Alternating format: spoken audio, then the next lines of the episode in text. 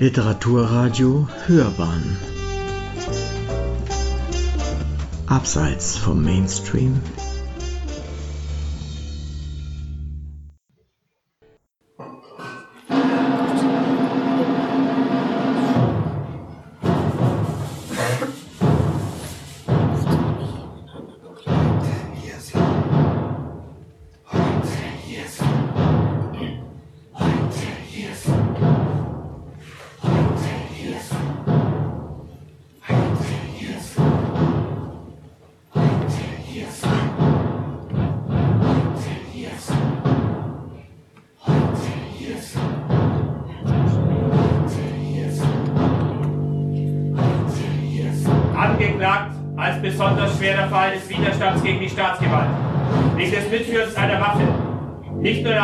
diese einzusetzen, sondern des wiederholten täglichen Angriffs. Heute Viersel! Geboren als Matthäus Klostermeier am Montag, den 3. September 1736 im Anwesen 164 zum Brentan zu Kissing, einer Hofmark der Jesuiten, begrenzt von Lecht. Heute Hirsel. Aufgewachsen als armer Tropf, früh verließ er das Elternhaus, verdingte sich bei den Mönchen, deren Vater und Geschwister zurückblieben und die Mutter Elisabeth verstarb. Heute Hirsel. Gearbeitet als Schweinehirt, Jagdhilfe und Knecht. Auf Gut Mergentau. Beim Bauern Josef Baumüller. Und vor allem bei dessen Tochter Monika. Heute Hirsel. Gelebt als Jäger und Schütze, Vater eines unehelichen Sohnes Corbinian, Zuchthäusler in weiten München, charismatischer Held mit Hund Tyras und seinem Bub aus Bayerberg.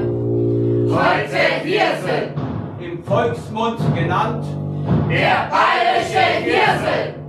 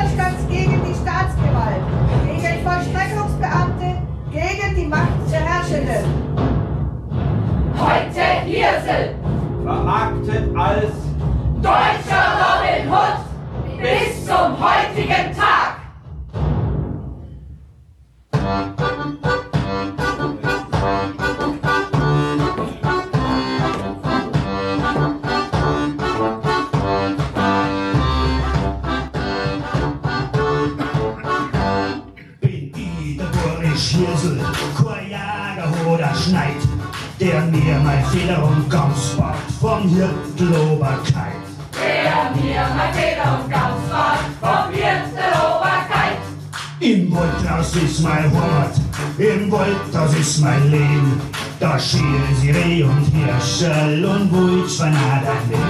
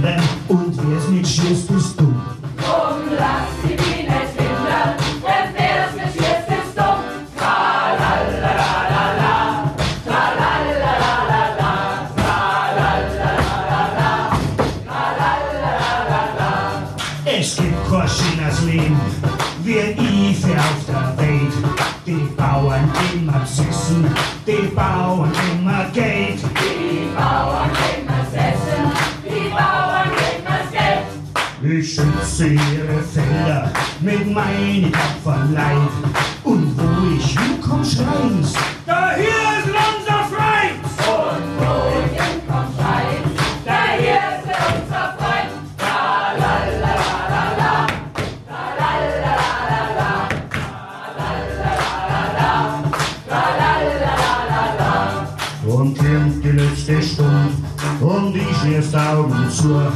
Dann haben die Scheren und Jager zum ersten in der Ruhe. Da haben die Scheren und Jager zum ersten in der Ruhe. Da wird sie sich vermehren, wird gleich wohl auf und Bauern die werden rufen.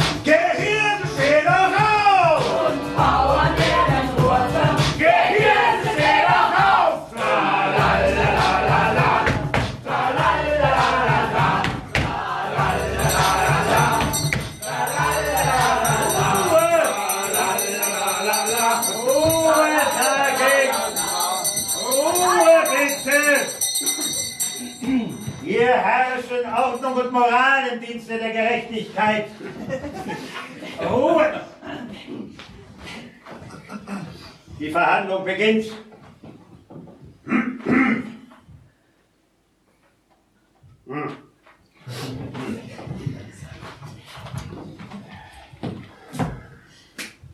Bitte setzen.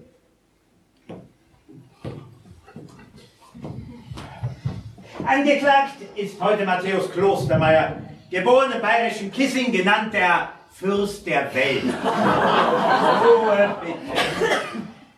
Erschienen pünktlich vor diesem ehrwürdigen Gericht. Angeklagt des wiederholten Raubes und Mordes und schließlich mit vereinten militärischen Kräften im Wirtshaus Osterzell eingekesselt und nach einer wilden, vierstündigen Schießerei, bei der fünf Menschen das Leben lassen mussten, gefangen genommen und nach Buchloe und Dillingen abtransportiert. Dem schamlosen Treiben dieses Matthäus Klostermeier muss hier im Sinne der Anklage ein Ende gemacht werden. Um das ein Ruh wird zu Kissing und im ganzen Lande, das schwören wir die Staatsanwaltschaft zum Segen der Menschen. Kein Verbrecher vermag es, kugelfest zu sein. Niemand ist es erlaubt, selbst das Gesetz in die Hand zu nehmen. Und das Gesetz Setzen! Freiheit für die kolossale Extremitäten aus! Ruhe, sage ich! Setzen! Bitte. Jeder in diesem Land hat sich an Recht und Ordnung zu halten.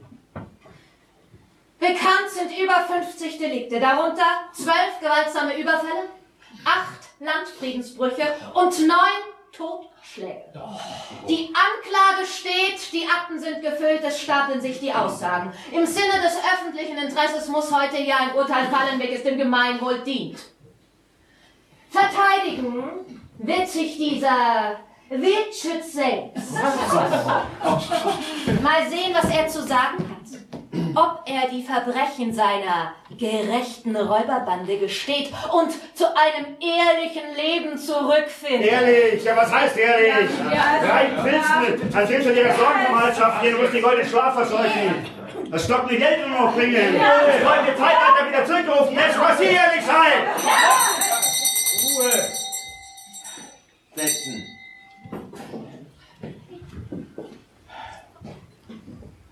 Hier herrschen Ordnung und Moral. Die Anklageschrift.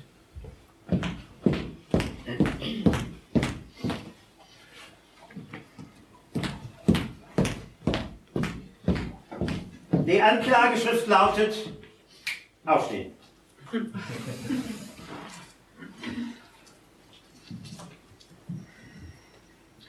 Der vor dem peinlichen Halsgericht hier öffentlich vorgestellte Missetäter Matthäus Klostermeier oder sogenannte bayerische Hirsel von Kissing, aus dem Landgericht Friedberg in Bayern gebürtig, etlich und 30-jährigen Alters, ledigen Standes katholischer Religion, ist jener bekannte Erzbösewicht, der sich durch seine so viele als ungeheure Laster zum Scheusal des ganzen Landes gemacht hat.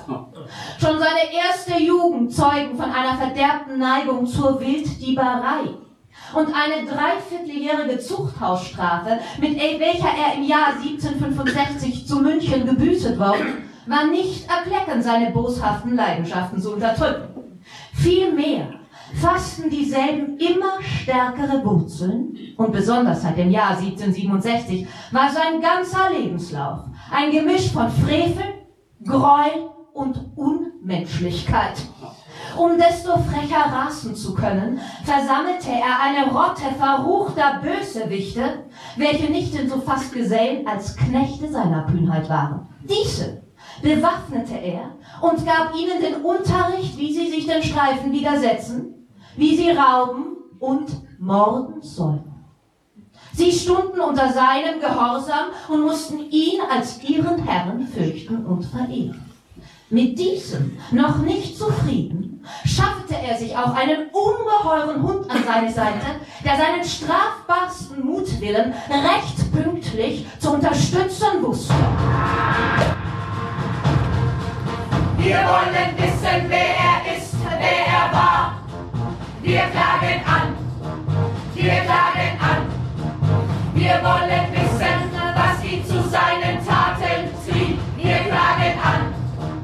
wir klagen an. Wir sind hier, um ihn zu richten, für alle Ewigkeit. Wir klagen an, wir klagen an. War er ein großer Held oder ein erbärmlicher Dieb? Wir klagen an. Was ist wahr, was ist falsch? Wir klagen an. Heute ist der Hirsel dran. Die Zeit läuft. Da bin ich jetzt endlich an der Reihe. Oder redet hier bloß die Obrigkeit? Von oben herab auf uns Leid und Bauern, die sich mühsam durchs Leben schlagen müssen. Darf ich jetzt endlich mal Meinung sagen? Oder ist das ja bloß ein Schauprozess? An den sich selbst verliebten Gerechtigkeit, die unfolgsame Mann wie mich. Matthäus Klostermeier, Sie haben nun zunächst das Wort, bevor wir mit der konkreten Beweisaufnahme und unseren Fragen zu Ihrem Leben beginnen. Überlegen Sie genau, was Sie sagen und fassen Sie sich kurz. Ich danke Ihnen vielmals, Euer. Sie scheinen mir ein guter Mann zu sein.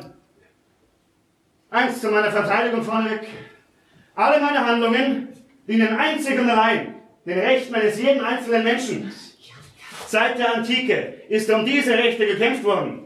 Und ihre Entwicklung und Ausformulierung hat nicht weniger als fast zwei Jahrtausende in Anspruch genommen. Aber letztendlich heißt es klar und eindeutig im ersten Artikel. Alle Menschen sind frei und gleich an Würde und Rechten geboren. Sie sind mit Wissen und Vernunft begabt und sollen einander im Geiste der Solidarität begegnen. Ja? Das ist bloß für alle, die sich nicht mehr daran erinnern, dass wir uns niemals über andere erheben dürfen. Freiheit, Gleichheit, Brüderlichkeit. Diese Ideale sollten die Grundlage allen Handels sein. Und sie sind auch die Präambel meines Denkens. Aber Ihres Denkens? Freiheit, Gleichheit und so weiter? Nicht schlecht gesprochen für einen gelernten Viehhüter. Es ist höchst erstaunlich, welche Ausdrücke Sie zu gebrauchen wissen. Woher weiß ein Scharlatan wie Sie solche Worte? Oder missbraucht sie jemand für seine eigenen Zwecke und hat ihm geschickt die gelehnten Worte eingeflüstert? Sind Sie nicht bereits mit elf Jahren von der Schule abgegangen? Wie steht es um Ihre Rechtschreibkompetenz? Wie sieht es mit dem Einmaleins aus? Beherrschen Sie überhaupt die Grundrechenarten? Haben Sie jemals ein Buch zu Ende gelesen? Ja, Sie mir Burschen mit mir. Sonst dem Finger auf uns keine Leid. Oh, Verzeihung. Spotten Sie nur über Burschen wie mich. Zeigen Sie nun mit dem Finger auf uns kleinen Leute. Es bestätigt nur mein ganz großes Bild. Dieses Gesellschaftssystem ist krank. Es manipuliert und betäubt die Menschen von klein auf. Es erzieht die Kinder zu gehorsamen Untertanen und raubt und vernichtet dabei die Lebensgrundlagen. Die Schwachen werden aussortiert und nur die Stärksten überleben. Aber es ist bloß eine Frage der Zeit, bis das alles zusammenbricht.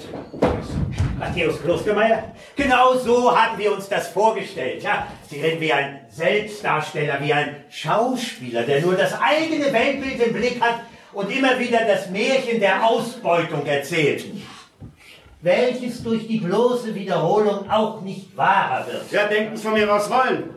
Ich sehe da nicht den geringsten was dran, dass ich zwar ohne Zweifel errühre, aber einer im Dienste der Gerechtigkeit bin. Und selbst wenn Sie meine Taten und mein Benehmen für verrückt, verderblich oder falsch halten, so ist es doch meine Freiheit, einen Lebensplan zu entwerfen, der meinem Charakter, meinen Eigenschaften entspricht. Jedem Menschen sei das Streben nach Glück erlaubt, unabhängig seines Geschlechts, Hautfarbe oder Religion. Einspruch gegen diese erhabenen Worte. Euer Glücksstreben, eure Freiheit enden genau dort, wo diese meine stören und gegen Recht und Gesetz verstoßen. Ja. Genau deswegen sitzen wir heute zu Gericht. Ihr Handeln unterliegt Regeln und Normen, die die Gleichheit aller garantieren. Dafür muss der Staat sorgen und den vertrete ich. Ja, soweit sind wir aber noch lang nicht, dass alle gleiche Rechte hätten.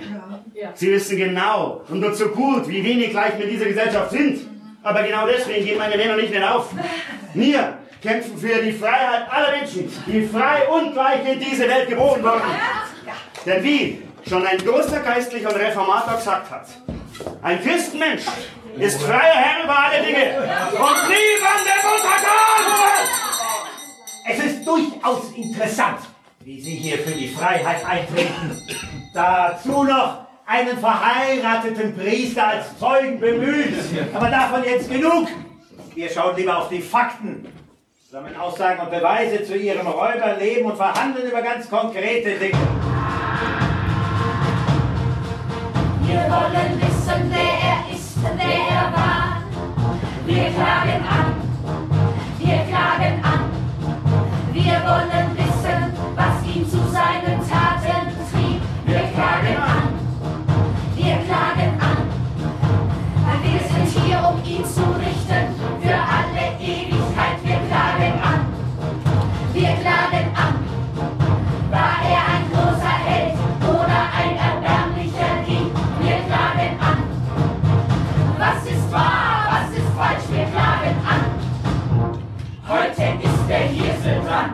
Die Zeit läuft. Erstens zu Ihrer Kindheit. Dazu gibt es eine Schilderung, die zu erklären versucht, warum Sie zu dem wurden, was Sie geworden sind. Bitte Beweisstück Nummer eins. Aufstehen. Ruhe bitte. Die zeitliche Wohlfahrt des Menschen hängt größtenteils von der Wahl ihrer Lebensart ab. Diese Wahl aber steht in der Willkür der wenigsten. Von dieser Wahrheit gibt der in unseren Tagen so berüchtigte bayerische Hirsel ein lebhaftes Beispiel ab, der sich seine standübersteigenden Gedanken in den Kopf gesetzt, eine Freiheit, die für ihn zu groß war, geliebet und sich von seinen nicht eben schlechten natürlichen Gaben verleiten, aber dadurch zugrunde richten lassen hat. Da er sonst entweder als Bauer oder als Soldat in einem von diesen zwei Ständen, wozu ihn seine Geburt bestimmet, vielleicht ein wenig Glück machen und seine Lebensjahre mit einem weniger erschrecklichen Ende hätte beschließen können. Kurz gefasst. Die Behauptung ist klar, Sie wollten sich über das erheben, was Sie sind. Sie wollten sich nicht damit abfinden, wofür Sie bestimmt sind. Sie wollten sich Ihr eigenes Gesetz schaffen. Was sagen Sie dazu? Ja, was soll ich darauf antworten? Schwester, bleib bei deinen Leisten. Bestraft wird der, der sich über seinen Stand erhebt, der mehr kritisiert, als er angeblich zu wissen vermag. Autorität möchte in ihrem Denken und Handeln bewundert werden. Arm soll aber bleiben und die nicht stören. Ja, wäre ich wie mein Vater ein Hirt und Tagelinde geblieben, dann hätte ich meine Pflicht standesgemäß erfüllt gehabt. Bloß blöd, dass ich mich nicht daran zu halten vermochte. Die ausführliche Quittung wird mir jetzt präsentiert. Allein. Hm. Ich nehme es nicht an. Ruhe bitte. Matthäus Klostermeier, aufstehen. Was Sie hier anzunehmen haben und was nicht, das bestimmen einzig und allein wir und sonst niemand. Sie, alle Ihre Taten und Begabungen sind unbestritten. Es scheint, Sie hätten es damit weit bringen können, wenn Sie sich nicht selbst um den Lohn ihrer Arbeit gebracht Das hätten. Beweisstück scheint uns die Wahrheit auszusprechen. Der Angeklagte war ein Aufschneider, der sich seines Schicksals zu erheben versucht hat, dabei auf die schiefe Bahn geriet. Ja, der scheint doch ein bisschen stark verkürzt. Es darf mich interessieren, was er noch alles Ruhe, Ruhe, sage ich. Danke für Ihre Einschätzung, Frau Staatsanwältin. Zu diesem Punkt, Matthäus Klostermeier, hatten Sie bereits das Wort. Wenn Sie dazu noch etwas zu sagen haben, so können Sie das in Ihrem Schlussplädoyer tun. Das war nur der Auftakt. Wir fahren fort. Wir wollen wissen, wer er ist, wer er war. Wir klagen an, wir klagen an. Wir wollen wissen, was ihn zu seinen Taten trieb. Wir klagen an, wir klagen an.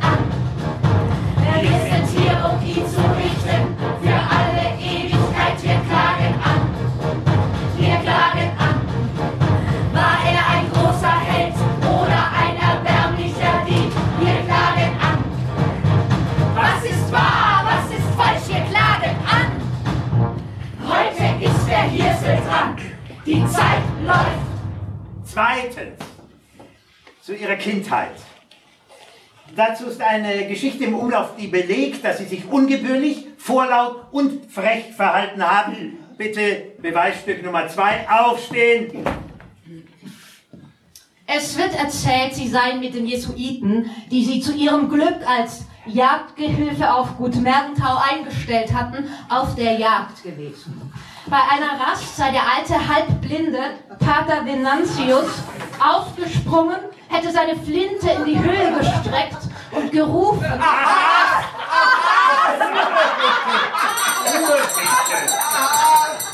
Tatsächlich hätte er auch abgedrückt und getroffen. Doch kein Hase lag in seinem Blute, sondern nur eine, eine Katze. Soweit, so gut, das kann passieren. Aber sie hätten sich darauf einen großen Spaß gemacht und in der Gesindeküche allen Dienstboten davon erzählt, die sich halb totgelacht haben. Dessen noch nicht genug, hätten sie sich am glumberten Donnerstag am Fasching als Pater Venantius mit einer ausgestopften Katze unterm Arm verkleidet und den Pater mit all seinen Verrenkungen und Grimassen nachgespielt und ihn als Katzenschützer verspottet. Die ehrwürdigen Jesuiten hätten sich da von ihnen gedemütigt gefühlt und sie unverzüglich des Gutes verwiesen. Ja, kurz gefasst. Die Geschichte zeigt sie als undankbaren Angestellten, gewissenlosen Spötter und selbstherrlichen Schauspieler. Was sagen Sie dazu? Ja, was soll darauf antworten? Die Strafe folgte auf den Fuß und ich bin ohne Anstellung gestanden. Aber, was ist das Leben ohne Spaß? Ohne Witz, Humor, Tollerei. Ja, gerade auch zur Faschingszeit. Wer vermag so humorlos zu sein? Ja, solche Leute werden ohnehin auf Dauer kein für mich gewesen. Diese verstockten Jesuiten hätten wir überladen sollen. Wer ist diese Gesellschaft Jesu nicht selber als Jesuiten verspottet worden, bis aus der Not Tattoo gemacht haben und diesen Spott damit offiziell übernahmen? Es hätte mir leer sein sollen, am Leben mit ein bisschen mehr Ironie zu begegnen. Abgesehen davon glaube ich nicht, dass ich deswegen entlassen worden bin. Das war bloß ein Vorwand, damit sie mir loswerden. Warum hätte man sie loswerden wollen? Sie waren doch ein ausgezeichneter Jagdgehilfe. Das wird, wird überall berichtet. Es soll nicht wenige zunächst blinde Wetterhähne auf den Kirchtürmen der umliegenden Dörfer gegeben haben, denen sie nicht ein Auge in den Kopf zu schießen vermochten. Ja, vielleicht gerade weil ich zu gut hab schießen können. Und damit so manchen kapitalen Hirsch erlegt hab. Auch zur Nacht. Wenn Sie verstehen, was ich meine. Das verstehen wir sehr wohl, das muss uns hier niemand erklären. Es wundert uns nur, dass Sie selbst darauf zu sprechen kommen. Und hier selbst Ihre Wilderei zugeben. Weil das bloß aus Sicht einer bestimmten Klasse Wilderei ist. Das Wild gehört niemandem. Jeder darf sich seines bemächtigen. Ich hab's auch gemacht, weil jeder das tun kann. Den armen Bauern aber kommt das Wild über die Felder und nimmt ihnen, was sie für ihren Notdurft brauchen. Vor allem aber an die Obrigkeit abzutreten haben. Das Wildbret ist eben nicht nur zum Pläsier einiger Herren gemacht. Das zerstört die Ernten und vernichtet damit die Lebensgrundlage aller. Und deswegen haben Sie sich auch nicht abhalten lassen, als Oberknecht des Schere Hansen-Bauern Josef Baumüller, der Sie dankenswerterweise aufgenommen hatte, weiterhin zu wildern und gegen das Gesetz zu verstoßen. Wir müssen die Produzenten unterstützen, die für unsere materiellen Bedürfnisse sorgen. Ja, jeder Einzelne sollte sich fragen, ob sein Tatwerk nützliche Dinge für die Menschheit schafft, ob er durch seine Produktion menschliche Bedürfnisse befriedigt und ob die Arbeitszeit, die dafür aufwendet, auch dem errungenen Mehrwert angemessen ist. Danke, danke. Ich weiß wirklich nicht, woher Sie solche Worte haben. Von den Jesuiten auf Gut Mergenthau sicherlich nicht da. Da müssen noch ganz andere Demagogen ihre Finger mit im Spiel gehabt haben. Das klingt nach Klassenkampf. Das, äh, Nicht allein wegen der Wilderei gerieten sie auf die schiefe Bahn. Zusätzlich schwängerten sie die Tochter des Bauern und setzten somit ein uneheliches Kind in die Welt.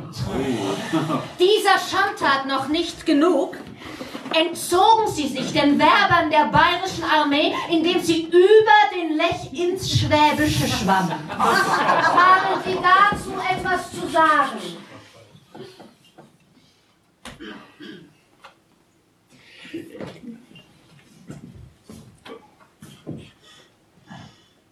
Na, das scheint mir wohl alles korrekt zu sein. Gott liebt alle Kinder, wurscht von den Stammen. Und gerade die unehelichen Bedürfnisse eines besonderen Schutzes. Und was die militärischen Werber angeht, wer würde schon freiwillig einem Regime dienen wollen, das sich auf Unterdrückung und Heuchelei stützt? Auf Vetternwirtschaft und Männerbünde und auf die überkommenen Verhältnisse Ruhe nicht in der Gemeinwohl verpflichtet ist. Ruhe, bitte! Der Obrigkeit! Ruhe bitte! Sie, Sie überheben sich! Das bringt uns gleich zu Ihrer nächsten Straftat. Wir wollen wissen, wer er ist, wer er war.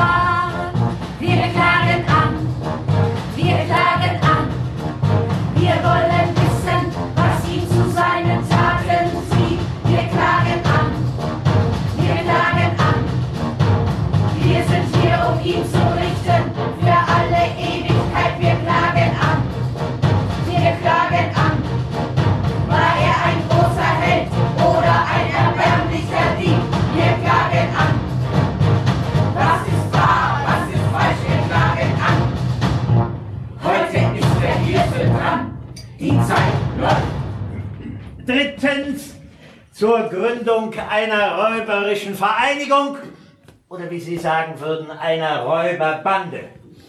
Die Rekrutierung erfolgte nach unseren Erkenntnissen mit geschicktester Rhetorik ex negativo. Dabei wurden vor allem die jungen Männer auch auf Mord eingeschworen. Angeblich natürlich nur zum Wohle der Witwen und Waisen. Bitte Beweisstück Nummer drei.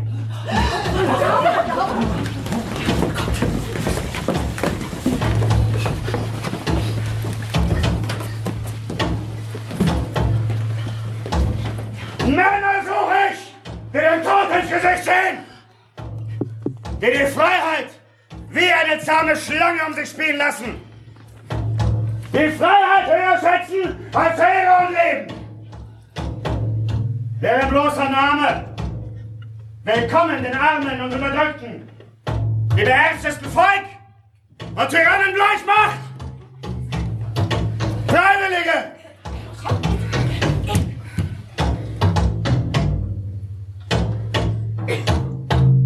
Ich melde mich. wer ist dein Name? Andreas! Wer, Andreas? Weißt du auch, dass du ein leichtsinniger Knabe bist? Der über die großen Schritte seines Lebens weggaukelt, wie ein unbesonnenes Mädchen. Hier wirst du nicht Bälle werfen oder Kegelkugel schieben, wie du dir einbildest. Der Nächste! Ich weiß, was du sagen willst.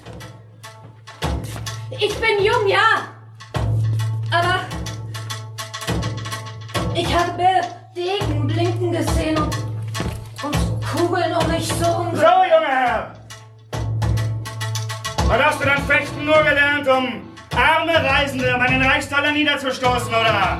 Weiber hinter euch in den Baum zu stechen! Geh! Geh! Geh! Du bist deine Arme entlaufen, weil sie dir mit der Rute gedroht hat, der Nächste! Lass zum Wecker auf, Mann, Weil dir deine Lappereien missglückten, kommst du und willst ein Schelm, ein Meuchelmörder werden. Mord, Knabe. Verstehst du das Wort auch? Du magst ruhig schlafen gegangen sein, wenn du Mondköpfe abgeschlagen hast, aber einen Mord auf der Seele zu tragen. Der Nächste! Jeden Mord, den du mich begehen hast, bin ich verantwortlich. Hat dir der Hofmeister die Geschichte des Röhren in die Hände gespielt? Man sollte dergleichen unvorsichtige Kanaillen auf die Galeere schmieden. Kitzel dich nach Namen und Ehre?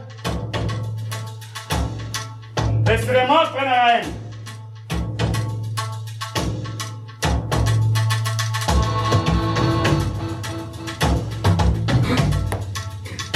Unsterblichkeit erkaufen. Merkst dir, ehrgeiziger Jüngling. Für Mordbrenner grünet kein Lorbeer. Auf Banditensiege ist kein Triumph gesetzt.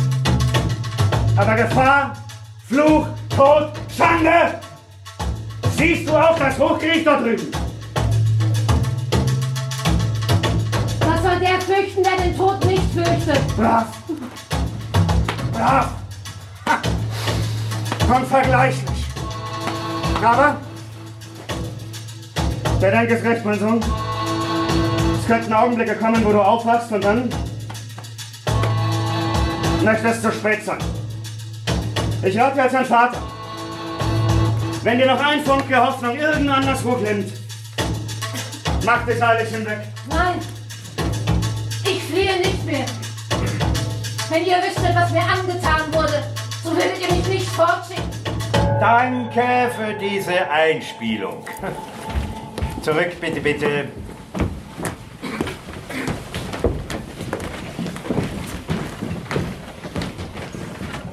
Und Sie, Hirsel,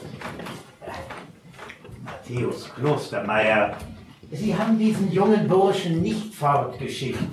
Sie haben ihn sogar in Ihre Bande aufgenommen. Als er auch bereit war zu töten, haben sie ihn als ihren getreuen Buben mit offenen Armen empfangen und vielerlei Schandtaten gemeinsam verübt, für die sie heute hier büßen müssen. Euer Ehren ist Aktenkundig, ich habe alles gemacht, um den Kerl von uns fernzuhalten.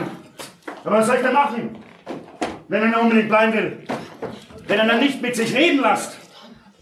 Und dann noch eine rührende Geschichte erzählt.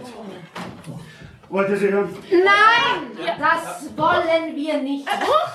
Nein, das wollen wir nicht. Wir wollen diese Geschichte nicht hören. Räubermärchen interessieren uns hier nicht. Stattdessen klagen wir sie einer weiteren Reihe ganz verfluchter Schandtaten an. Bitte Beweisstück Nummer 4. Wir wollen wissen, wer er ist, wer er war.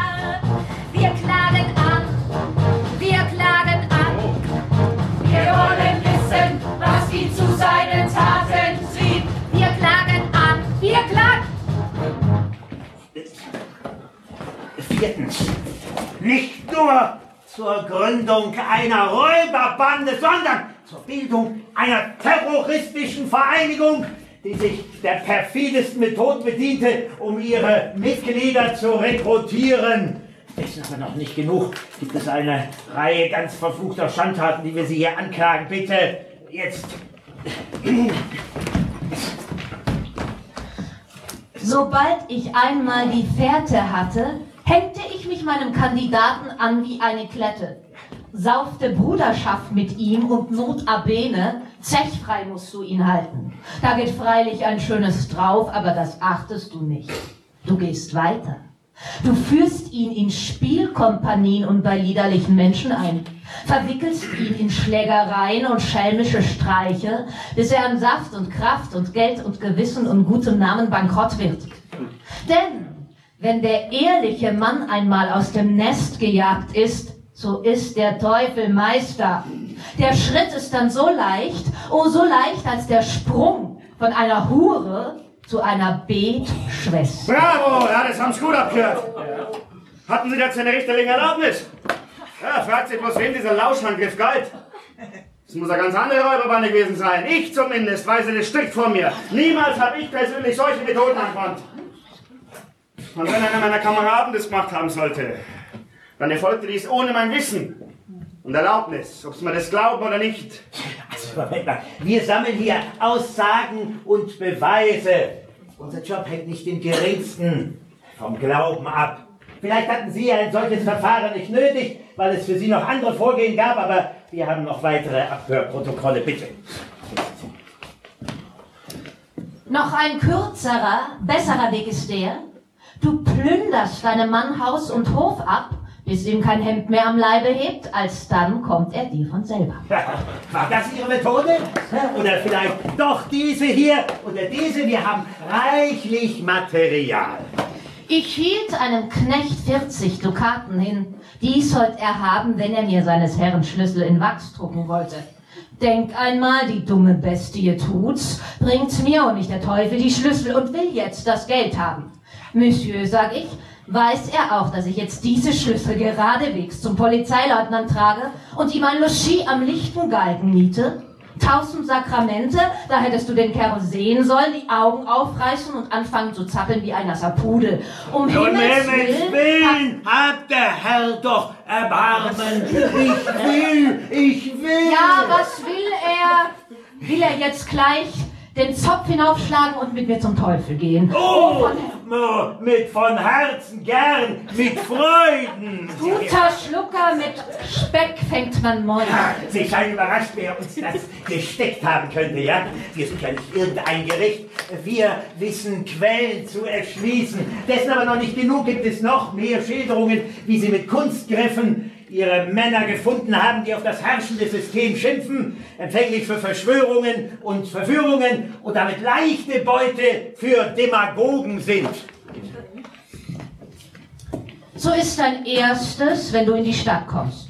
Du ziehst bei den Bettelvögten, Stadtpatrollanten und Zuchtknechten Kundschaft ein. Wer so am fleißigsten bei ihnen einspreche, die Ehre gebe, und diese Kunden suchst du auf. Ferner nistest du dich in die Kaffeehäuser, Bordelle, Wirtshäuser ein, spähst, sondierst, wer am meisten über die einreißende Pest der Polizeiverbesserung schreit, wer am meisten über die Regierung schimpft. Bruder, das ist die rechte Höhe. Oder Besser und kürzer. Also, oder besser und kürzer. Du gehst und wirfst einen vollen Geldbeutel auf die offene Straße, versteckst dich irgendwo und merkst dir wohl, wer ihn aufhebt. Eine Weile drauf jagst du hinterher, suchst, schreist und fragst nur so im Vorbeigehen. Haben der Herr nicht etwa einen Geldbeutel gefunden? Als Frage, haben der Herr nicht etwa einen Geldbeutel gefunden? Haben der Herr nicht etwa einen Geldbeutel gefunden? Ja, sagt er, ja nun, so hat's der Teufel gesehen. Leugnet er's aber, der Herr verzeihen. Ich wüsste nicht, mich zu entsinnen. Ich bedauere, Bruder. Triumph, Bruder, du hast einen Mann gefunden. Triumph, Bruder, du hast deinen Mann gefunden. Meine Herren, meine Herren, Sie haben sogar die Räuberliteratur gelesen. Ja, davon gibt's ja wahrlich mehr als genug. Räuberromane, Räuberlieder, Räubertheaterstücke, ja, sind ja recht populär. Verkaufen sich wie von selbst und versprechen bestes Geschäft. So manchem Dichter ist freilich ein bisschen die Fantasie dabei durchgegangen. Ja, die Räuber erscheinen ja gerade so als Volkshelden, als überzeitliche prophetische Gestalten. Unsterblich, wie der große Robin Hood. Wer mir nicht denkt, dass Sie so leichtgläubig sind? Ruhe, Ruhe, Ruhe. Ja, dieser Punkt scheint uns ausreichend besprochen. Fahren wir im Verfahren fort. Beweisstück Nummer 5. Wir wollen wissen, wer er ist, wer er war.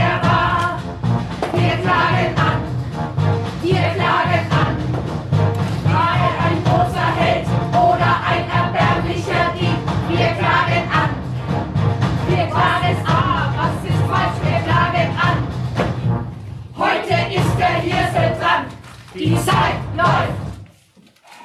Fünftens. Ja, zur Anstiftung zu Gewalt und Plünderung. Einige ihrer Kameraden waren so frei, sich verschiedenster Verbrechen zu rühmen. Es sind so viele, dass wir hier gar nicht alle aufzählen können.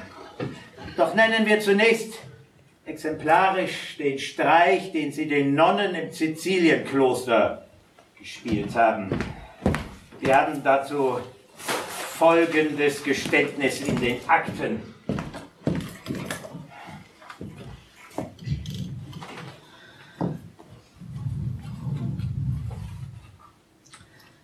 Ich treffe das Kloster auf meiner Wanderschaft so gegen die Dämmerung, und da ich eben den Tag noch keine Patrone verschossen hatte, du weißt, ich hasse das Dien per Didi auf den Tod, so musste die Nacht noch durch einen Streich verherrlicht werden und soll's dem Teufel um ein Ohr gelten.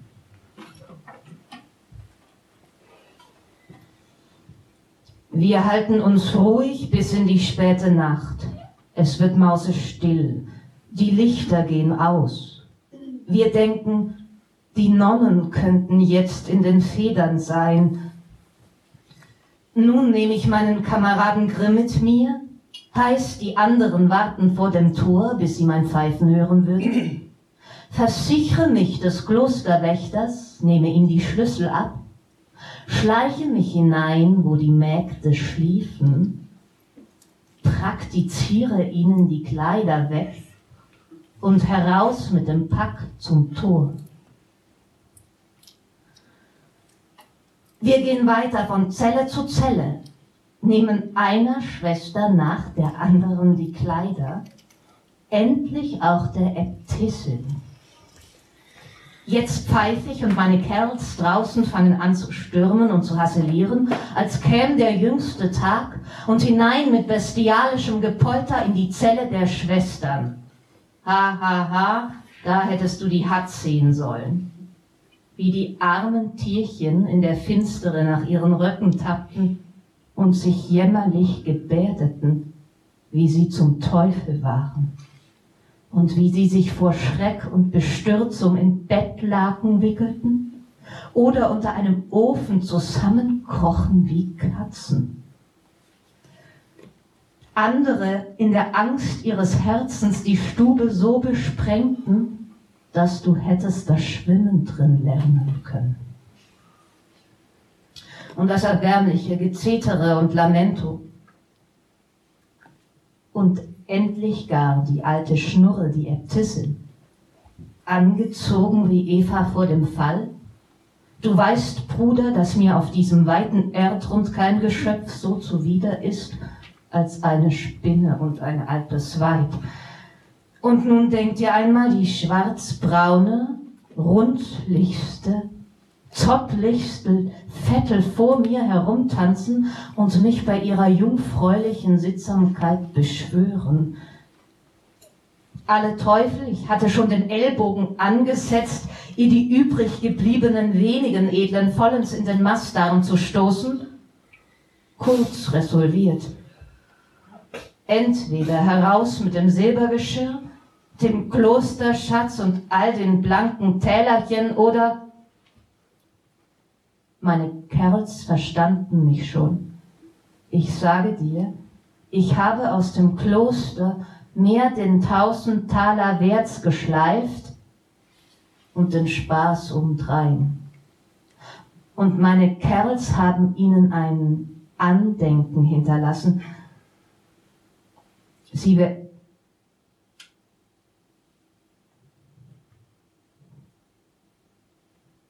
Sie werden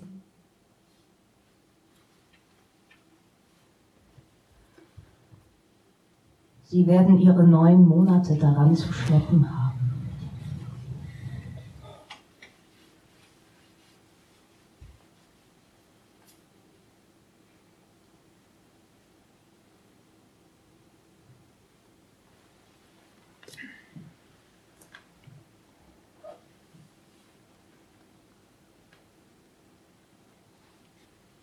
Mag schon sein, dass das einige meiner Leute waren. Wie könnte ich allen hinterherrennen und überprüfen, ob sie bei nackten Nonnen ein großes Maul haben? Wie könnte ich ihre schändlichen Streiche verhindern? Ja, wer vermag ihre blitzenden Schwerter aufzuhalten? Wenn der Zorn und Grimm auf die Gesellschaft sie übermannt, wenn ihnen grausam klar bewusst wird, dass sie auf dieser Welt nichts mehr zum Hoffen haben, dann sind sie in ihrer Zerstörungswut kaum noch zum Halten. Und, und glorifizieren lauthals ihr freies Räuberleben.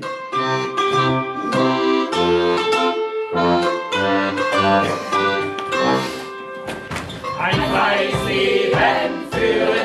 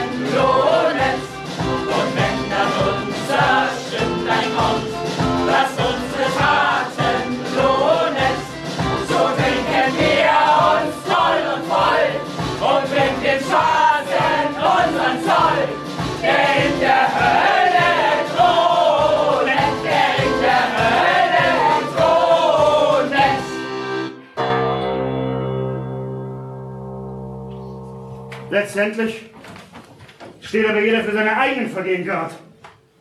Sie können nicht mir jedes begangene Verbrechen anhängen. Auch bin ich nicht der Kindergärtner der Nation, nicht zuständig für alles Gesindel und allen Abschaum, den eine ungerechte Gesellschaft mit sich bringt und der Alternativen für Deutschland gebiert. Ja, nicht mich müssen sie anklagen, sondern das System, das sich allein nach Geld, Besitz und Erbschaft richtet und in dem wir alle, auch die ärmsten Schlucker, leben müssen. Die Entflechtung von Staat und Eigentum, von Bildung und Kultur ist dringender notwendig als je zuvor, um Freiheit, Gleichheit und Brüderlichkeit zu schaffen. großen Worte. Ja. Und ja, zugegeben, es gibt auch Beweise, die besagen, was für ein gerechter Räuberhauptmann Sie gewesen seid. Das wollen wir hier nicht vertuschen und ebenfalls in die Verhandlung mit einbringen. Bitte Beweisstück Nummer 6.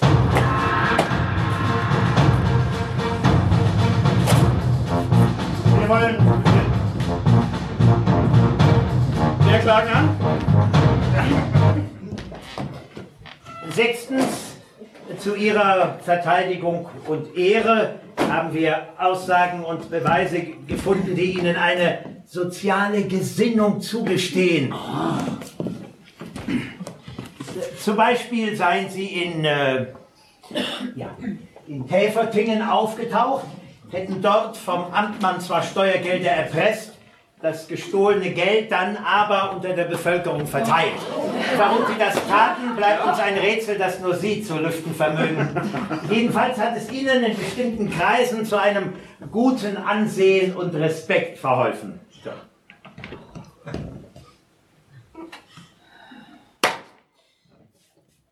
Sans Spaß. und seine Gefährten schämen sich nicht, unter dem Hauptmann zu dienen. Er mordet nicht um des Raubes willen, wie wir. Nach dem Geld schien er nicht mehr zu fragen, sobald er es vollauf haben konnte. Und selbst sein Drittheil an der Beute verschenkt er an Waisenkinder oder lässt damit arme Jungen von Hoffnung studieren. Aber soll er dir einen Landjunker schröpfen, der seine Bauern wie das Vieh abschindet, oder einen Schurken mit goldenen Borten unter den Hammer kriegen, der die Gesetze falsch münzt und das Auge der Gerechtigkeit übersilbert oder sonst ein Herrchen von dem Gelichter Kerl, da ist er dir in seinem Element und haust teufelmäßig, als wenn jede Faser an ihm eine Furie wäre. Ja, was gibt's dazu zum Sagen? Außer, dass es selbstverständlich ist, alles im Dienste der Umverteilung zu tun. Den reichen Säcken ihr Geld zu nehmen und es dorthin zu geben, wo es wirklich braucht wird. Wo es nicht bloß der Zierde dient, wo es nicht zum Selbstzweck worden ist, wo nicht das Geld um des Geldes willen ankauft wird und wo die Vermögensverwaltung allein der alleinige Sinn allen Daseins ist. Und Schufte, die sich bei mir einschlichen haben, sich aber nur selber haben bereichern wollen und die sich auf welche Weise auch immer an unschuldigen Kindern und Frauen vergingen, wurden von mir sofort aus meiner Bande geworfen, ohne Rücksicht auf Verluste. Antreten! Männer! Auf dem Rapport!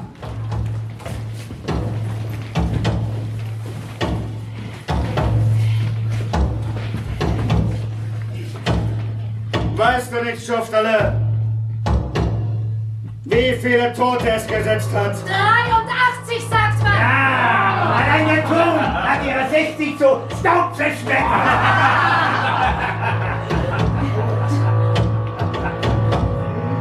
Das ist teuer bezahlt. Was aber heißt das? Ja, wenn's Männer gewesen wären. Aber es waren Mittelkinder, die ihre Ausgedörrte Ofenhocker, die keine Tür mehr finden konnten. Ja, Patienten, die nach dem Doktor winselten. Alles, was Beine hat, war ausgeflogen der Komödie nach. Und nur der Bodensatz der Stadt blieb übrig, besser zu lieben.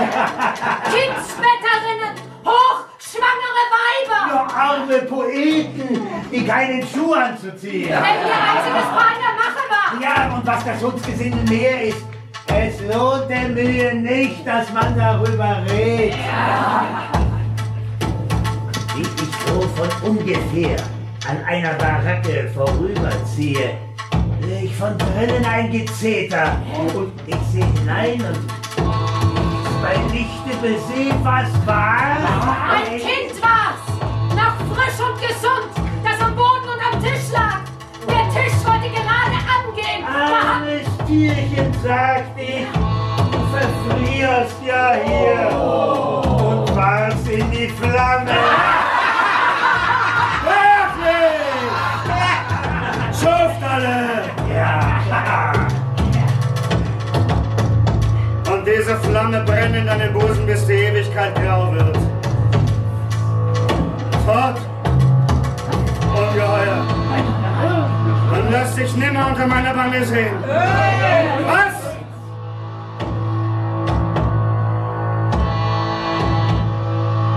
Mord ihr? Überlegt ihr? Wer überlegt, wenn ich befehle? Fahrt mit ihm, sag Es sind noch mehr unter euch, die meinem General sind.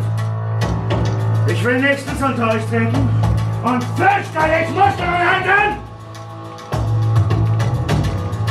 Kindermord! Weibermord! Krankenmord! Diese Tat vergiftet meine schönsten Werke! Geh! Geh! Du bist der Mann nicht! Du, der lagst beim ersten Griff!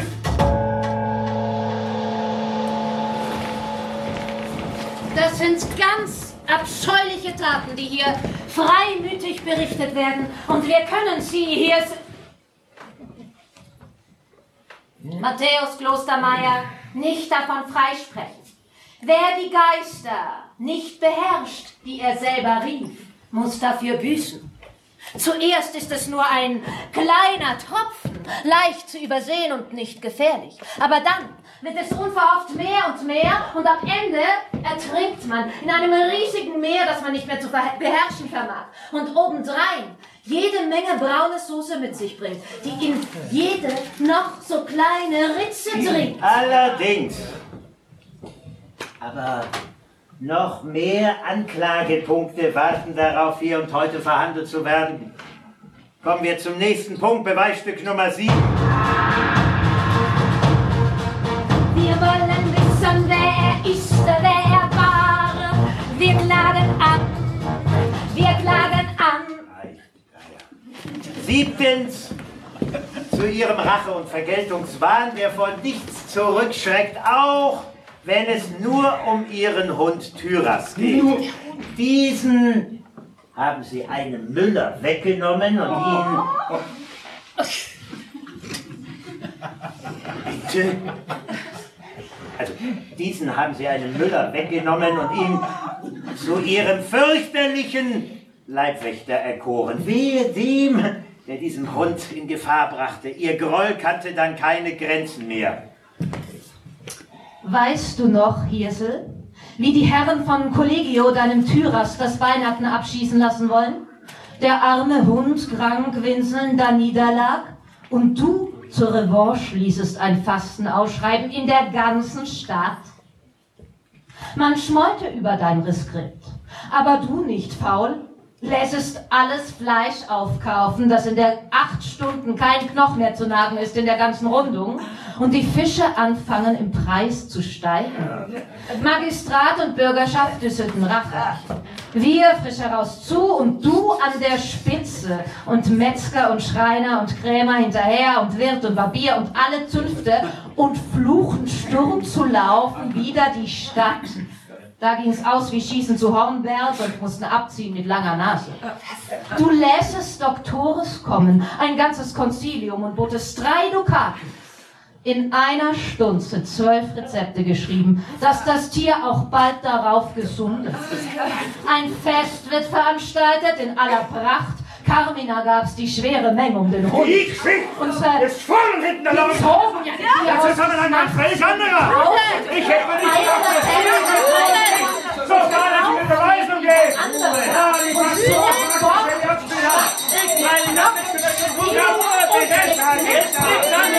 wie eine niedrige Fälschung von Beweisen!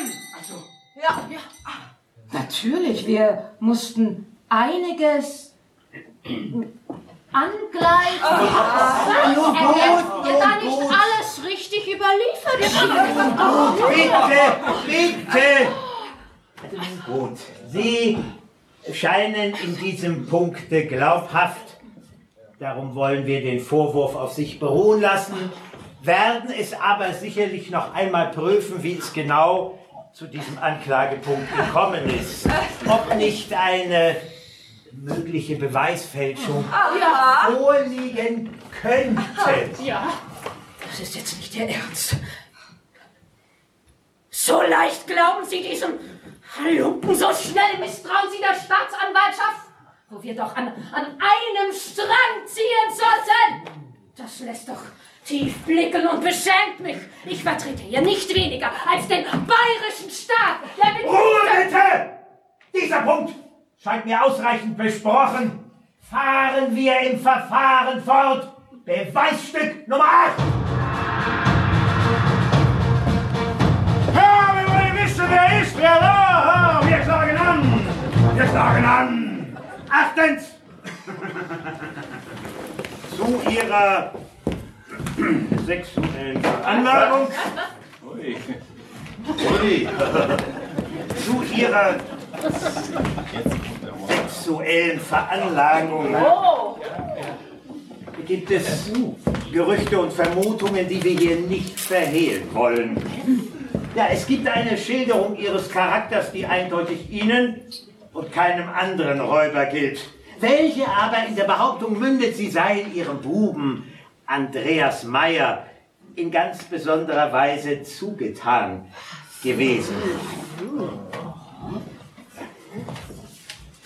Es scheint sogar, und warum sage ich nicht, es ist ihm, Hirsel, sogar das Gefühl der Freundschaft nicht fremd gewesen.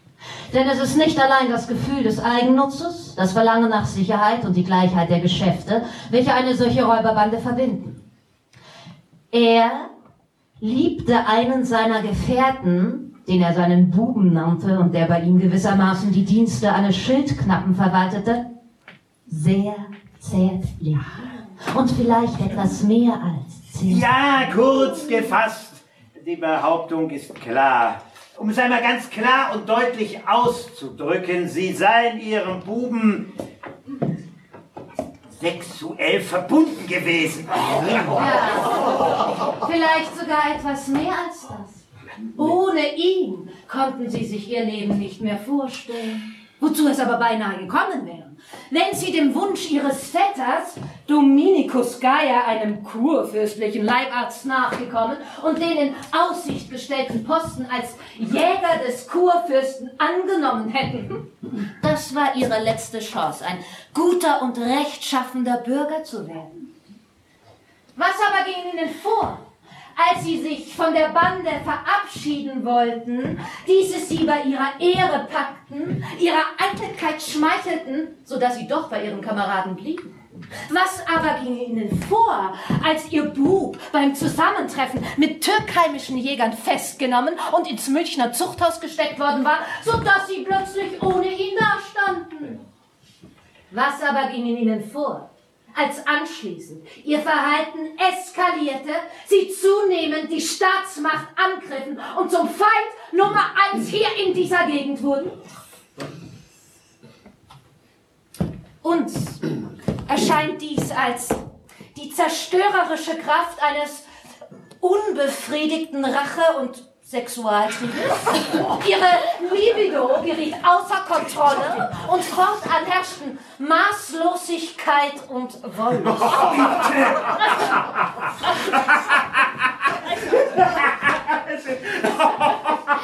Es ist, es ist erstaunlich, was Sie hier alles auftischen.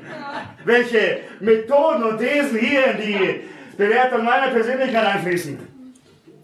Aber die Frage muss erlaubt sein. Welche Bedeutung mein Liebesleben für dieses Verfahren haben soll? Wollen Sie etwa daraus Schlüsse ziehen? Sie sahen Ihrer Zeit weit voraus, wenn Sie im Sex die Grundlage für alles sehen, als Universalschlüssel, wer wir sind.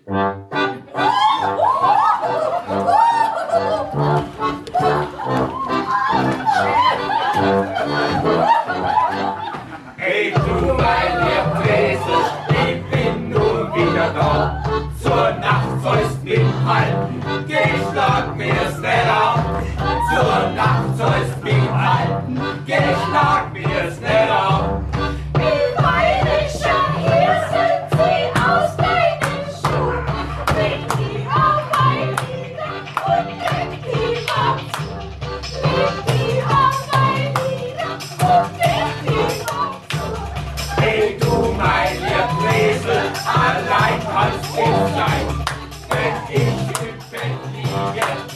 auch bei mir sein. Wenn ich im Bett liege, muss auch bei mir sein.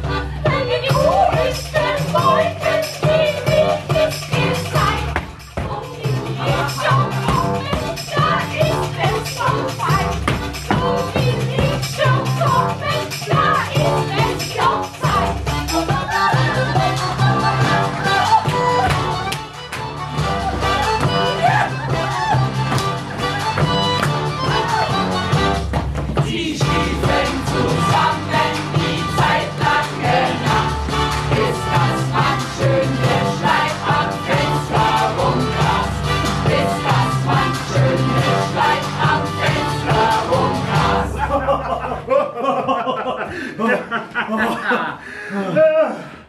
Ah, vielleicht wollen es mir auch noch Bisexualität vorwerfen. ja, bin gespannt, was Ihnen noch alles einfällt. Wie Sie beweisen wollen, dass man monogam leben muss. Warum das die einzige wahre Lebensform ist. Und warum ein guter Küstenmensch von allem anderen geheilt werden muss. Das haben wir in diesem Verfahren nicht nötig. Das heben wir uns für den anstehenden Prozess gegen Ihren Buben Andreas Meyer auf. Dem leider mit drei anderen Wilderern die Flucht gelang. Aber wir werden ihn sicherlich wieder einfangen, anklagen und ebenso verurteilen wie Sie. Da bin ich mir sicher. Sie werden ihn nicht erwischen. Ruhe, Ruhe, das wird erst die Zukunft zeigen. Doch kehren wir zum heutigen Verfahren zurück. Neuntens. Also zu Ihrer Anklage. Moment. Genau. Zum schauerlichen Vorspiel Ihrer gewalttätigen Verhaftung. Ui, stört. Also neuntens.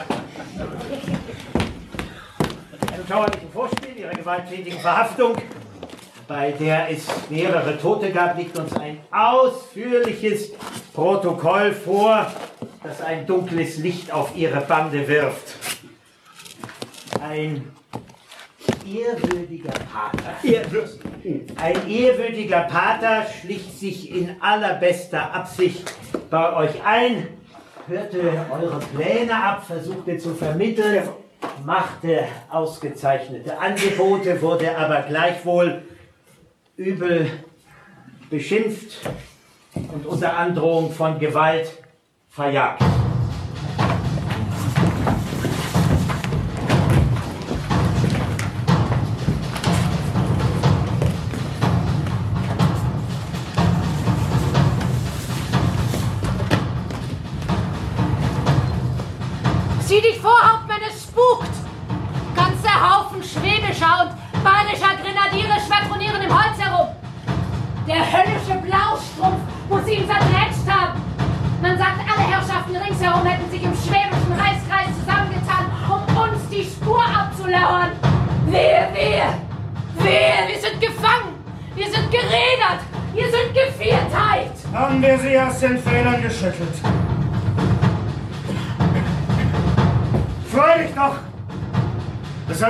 Gewünscht, mich mit so Kommissbrothelfern herumzuhauen. Ist die ganze Bande beisammen.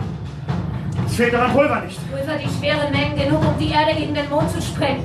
Aber es ist kaum einer gegen ihre 20. Na, desto besser! Lass es 50 gegen meinen großen Nagel sein! Haben Sie so lange gewartet, bis wir Ihnen die Steuer unterm Arsch angezündet haben? Brüder? Ja! Brüder! Ja! Das keine Not! Sie setzen Ihr Leben an Zehenkreuzer! Fechten wir nicht für Hals und Freiheit? Ja! Wir wollen über sie her wie die Sündflut! Ja! Wir wollen auf Ihre Köpfe heranfeuern, die Wetterleuchtung!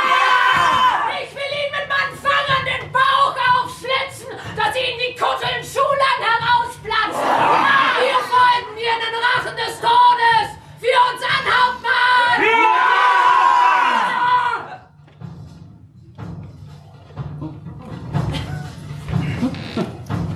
Ist das hier das Drachennest? Mit eurer Erlaubnis, meine Herren, ich bin ein Diener der Kirche. Draußen wartet ein Sagen Sie kurz, Herr Pater, Mich, was haben Sie hier zu tun? mich sendet die hohe Obrigkeit, die über Leben und Tod spricht. Ach, ihr Mordbrenner, ihr Galgenvögel, köstliches Mahl von Rab und Ungeziefer. Und hör auf zu schimpfen! Ja, wohl doch, wohl doch! Du bringst ihn aus dem Konzept. Er hat seine Predigt so brav auswendig gelernt. Nur weiter, mein Herr. Äh, Raben, äh, Galgen, Galgen und Rad. Ja, und doch, feiner Hauptmann, Herzog, der Beutelschneider, Ach, wie wahr. Großbrot, an der Schelmen unter der Sonne, ähnlich jenem ersten abscheulichen Rädelsführer der tausend Legionen, äh, schuldlose Engel in rebellisches Feuer fachte und mit sich hinabzog in den tiefen Pool der Verdammung. Das Tätergeschrei verlassener Mütter heult deinen Fersen nach. Blut saugst du wie Wasser. Nein, nicht geraten bis hier. Aber zur Sache. So höret, wie gütig, wie langmütig das Gericht mit euch Bösewicht verfährt. Werdet ihr gleich zu Kreuze kriechen und um Schande und für Schonung, um Schonung und Gnade flehen, so wird durch die strenge Selbsterbarmen die Gerechtigkeit eine liebende Mutter sein. Sie drückt das Auge bei der Hälfte eurer Verbrechen zu und denkt doch und lässt es, ja, sie lässt es bei dem Rate bewenden. Hast du's gehört, Hauptmann? Soll ich diesem abgerichteten Schäfer und die Gurgel zusammenschmieren, dass ihm der rote Saft aus allen Schweißlöchern sprudelt? Wag es, nicht hinanzuwinden.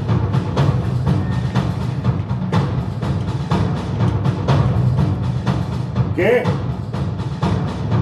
und sag dem hochlöblichen Gericht, das am Leben und Tod würfelt, was ich getan habe. Werde ich ohne Zweifeln Schuldbuch des Himmels lesen. Aber mit seinen erbärmlichen Verwesern will ich kein Wort mehr verlieren.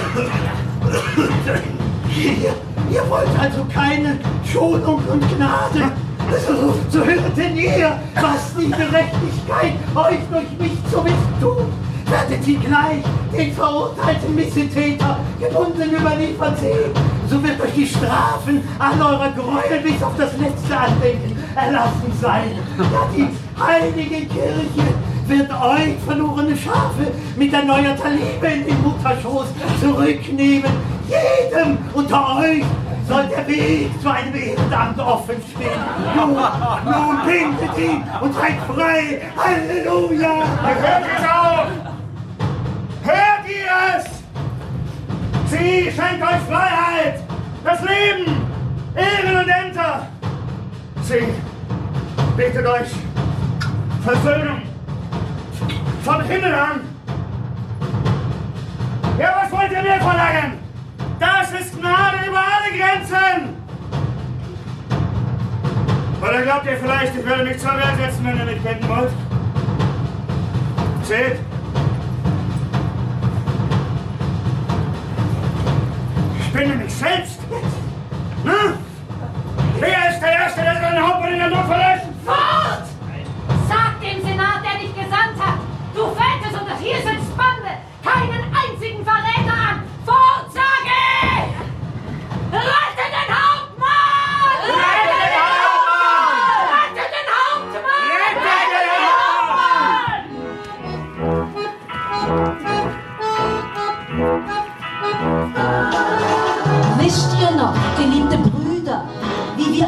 Eine Räuberbande gründeten?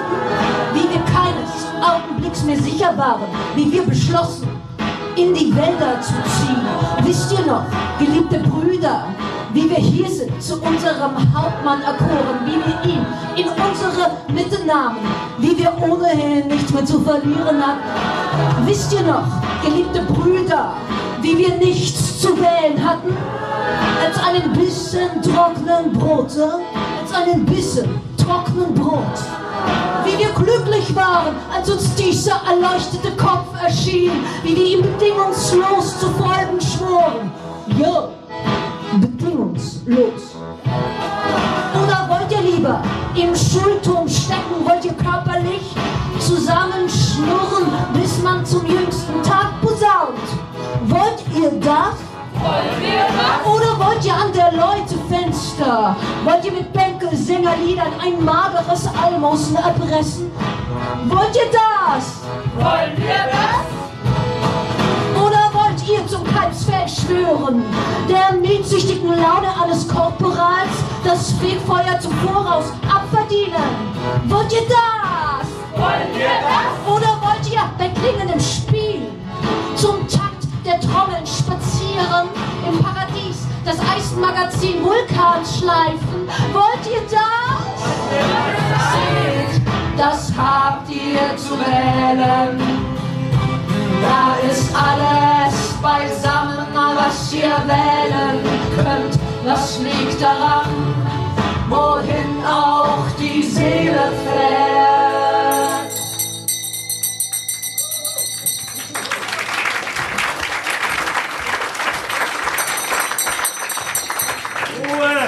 Hier herrschen immer noch Ordnung und Moral. Ihnen und Ihrer Bande wurden alle Möglichkeiten gegeben. Der Staat hat sich unendlich nachgiebig und weise gezeigt. Welchen Verbrechern werden derartige Angebote gemacht? Aber Sie und Ihre Kameraden wollten leider nicht hören. Wie der große Karl Mohr blieben Sie stur und hartköpfig. So wurde der Premierleutnant Ferdinand Schädel beauftragt, dem eine Kompanie Grenadiere und Jäger unterstellt wurde, ihnen endgültig das räuberische Handwerk zu legen. Und so musste es leider vollkommen unnötigerweise zu dieser überaus wilden Schießerei im Wirtshaus Osterzell kommen, die vier Stunden andauerte. Und dabei starben nicht nur zwei ihrer Räuber, sondern auch drei unserer tapferen Soldaten. Auch diese Toten müssen Sie auf Ihr Konto nehmen. Auch dafür werden Sie heute hier verurteilt werden. Auch wenn es Ihnen nichts mehr nützen wird, so könnten Sie wenigstens Mitleid mit den Opferfamilien zeigen. Sie um Verzeihung und Vergebung bitten. Was können die Frauen der Kinder, der Kämpfer, was können die Kinder der Kämpfer dafür, dass sie so kompromisslos vorgegangen sind und erst nachdem all ihre Munition aufgebraucht war, zum Aufgeben bereit waren? Was? Matthäus Klostermeier, falls noch ein Fünkchen Menschlichkeit in Ihnen lodert, so hoffe ich, dass Sie die Antwort auf diese Frage wohl überleben und in Ihr Schlussplädoyer einbauen. Kommen wir jetzt zum allerletzten Akt. Wollen wissen, wer er ist, wer er war. Wir klagen an, wir klagen an. War er ein großer Held oder ein erbärmlicher Dieb? Wir klagen an. Was ist wahr, was ist falsch? Wir klagen an. Heute ist der Hirsel dran, die Zeit läuft. Ab. Zehntens. Ist die Beweisaufnahme nun abgeschlossen? Die Fakten der Verbrechen liegen auf dem Tisch. Kommen wir nun zu den Schlussplädoyers mit der ausdrücklichen Bitte, sich kurz zu fassen. Ja. Bitte. Von meiner Seite aus gibt es nicht mehr viel zu sagen, außer dass ich als Staatsanwältin des Landes Bayern das Todesurteil für Matthäus Klostermeier beantrage. Er soll erdrosselt, zertrümmert, geköpft und gevierteilt werden. Seine Leichenteile sollen zur öffentlichen Abschreckung in Dillingen, Füssen, Oberstdorf und Schwabmünchen ausgestellt werden. So wahr uns Gott helfe. Amen. Ja. Bitte.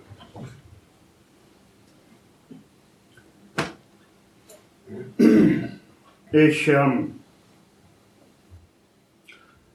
dank Hohes Gericht für die Anregung, hier öffentlich Reue und Demut zu zeigen und alle Welt um Verzeihung zu bitten.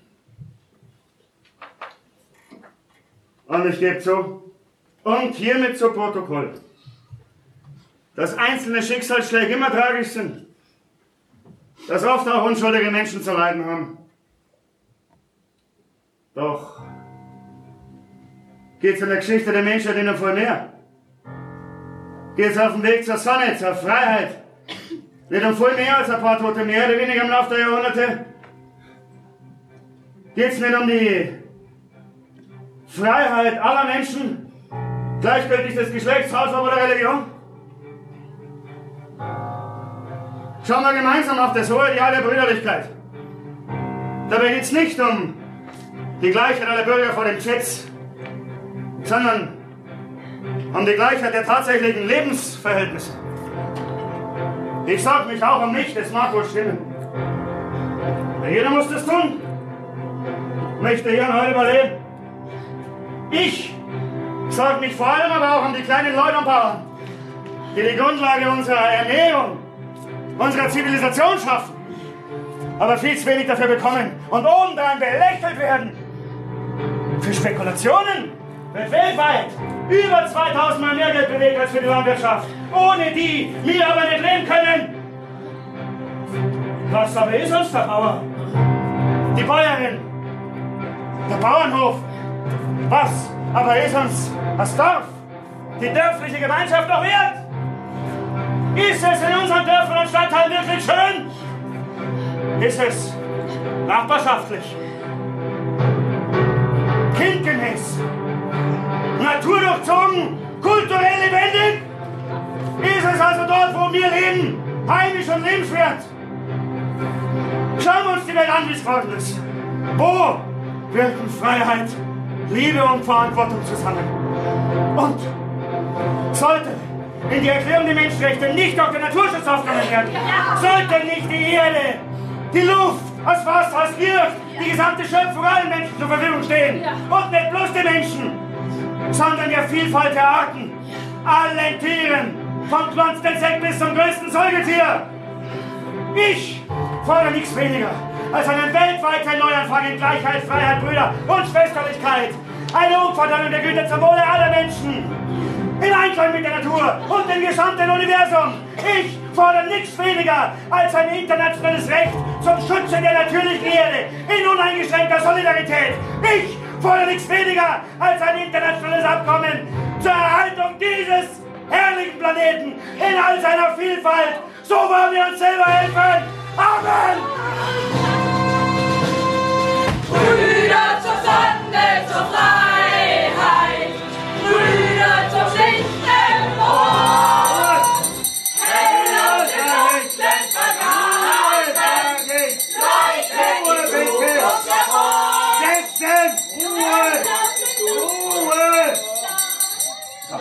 Und so geht es weiter in ganz großem Stil, ja? Schwingen Sie wieder die große Rede. Kleiner machen Sie es wohl nicht, ne? Menschenrechte, Schutz der Erde. Ja, bald kommen alle Sterne noch dazu.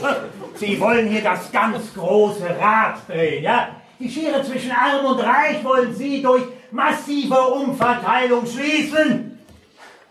Das mag wohl auf den ersten Blick einleuchten, zeigt aber, wie wenig Weitblick Sie haben. Wissen Sie, was passieren würde, wenn es den Armen dieser Erde plötzlich besser gehen würde? Wenn es einen beglückenden Geldsegen für alle gäbe? Natürlich könnten damit Notstände beseitigt werden. Natürlich könnten es alle Menschen besser haben. Aber würde es dabei bleiben? Ja, die Antwort ist einfach und eindeutig. Alles würde mehr und mehr werden. Die, die, die, die, die, die, die, die, die, die, die, die ach, der, der, der, der, also irgendein Wahn würde um sich greifen. Ruhe jetzt, Schluss. Entschuldigung. Stopp. Der Wachstumswahn würde alle ergreifen, aber genug jetzt. Sie, Sie haben es geschafft. Ich lasse mich auch schon zu großen Worten anstiften. Aber Moment, diese Diskussion überlassen wir der Bürgerschaft. Das Gericht benötigt keine weitere Beratung mehr und erlässt folgendes Urteil.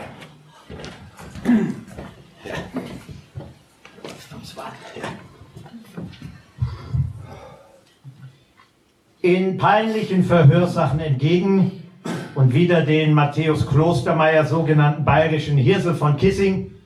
Des Landgerichts Friedberg in Bayern gebürtig, wird auf desselben gerichtlich und gültliche Bekenntnisse und hierüber eingekommene altliche Erfahrungen nach gepflogenem genauen Rechtsbedacht und der Sache reif erwogenen Umständen von der hochfürstlich augsburgischen weltlichen Regierung allhier mit Urteil zu Recht erkannt, dass dieser Erzbösewicht wegen seiner vielfältigen Wilddiebereien, öffentlichen Gewalttaten, Landesfriedbrüchen, Raubereien und fürsätzlichen Totschlägen, den göttlichen, natürlichen und menschlichen Gesetzen auf die vermessenste und ärgerlichste Weise zuwider gehandelt und dahero das Leben verwirket habe.